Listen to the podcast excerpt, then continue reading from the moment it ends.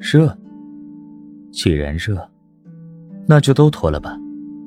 裴玉睡眠浅，加之顾然平日里睡觉不怎么老实，一直在撩裴玉的火气，就更是睡不着了。像顾然这样的美人在怀，还能忍至如斯，已然不错。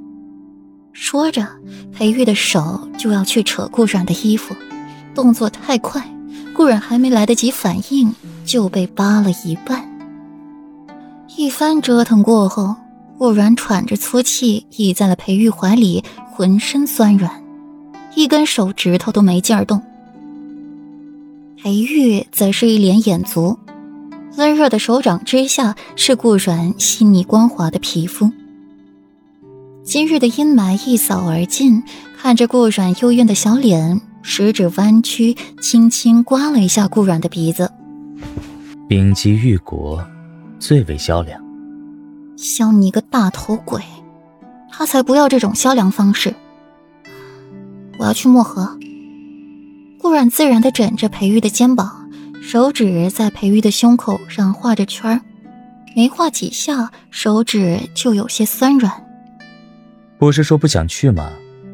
怎么现在改主意，又要去了？听到顾软的话，裴玉眸中墨色淡去。见腹温润清透，因为长安也要去，我一个人在家里多无聊呀。顾然脑子有些迷糊，说话不经大脑。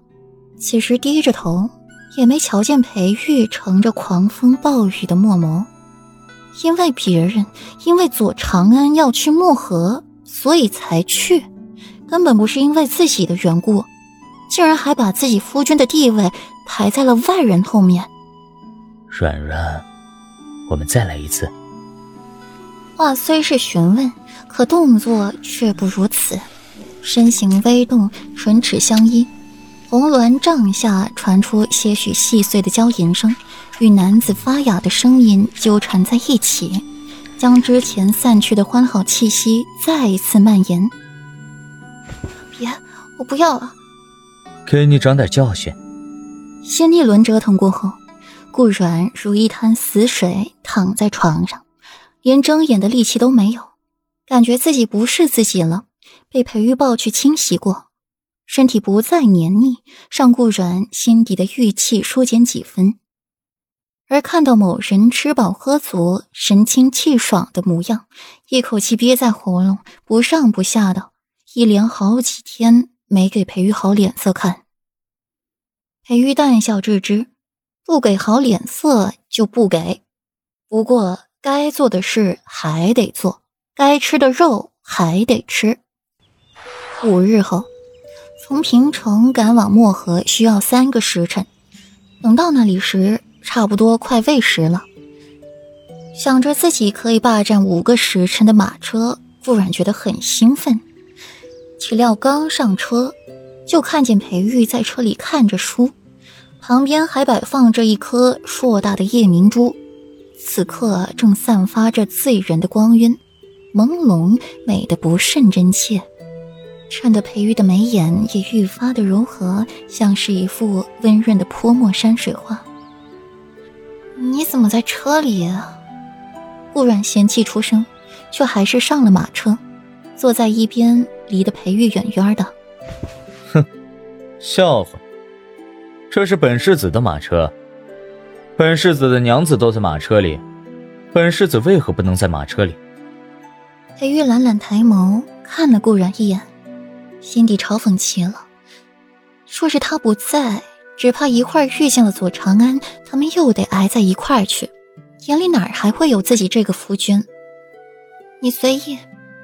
见此情景，闻言温婉也不好意思进车里。只好去后面的一辆马车与别人同行。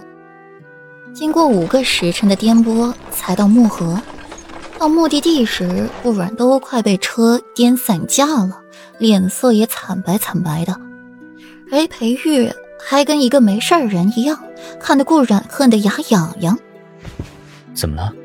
不舒服？裴玉拉着顾软出来散心，看他还是一副幽怨面容，没由来的心虚。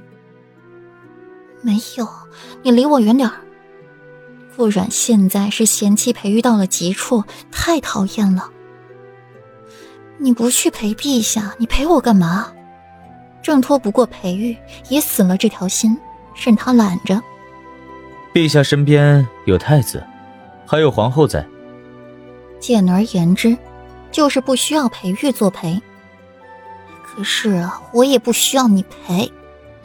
顾然本就不愿来漠河，更不想看裴玉这张脸。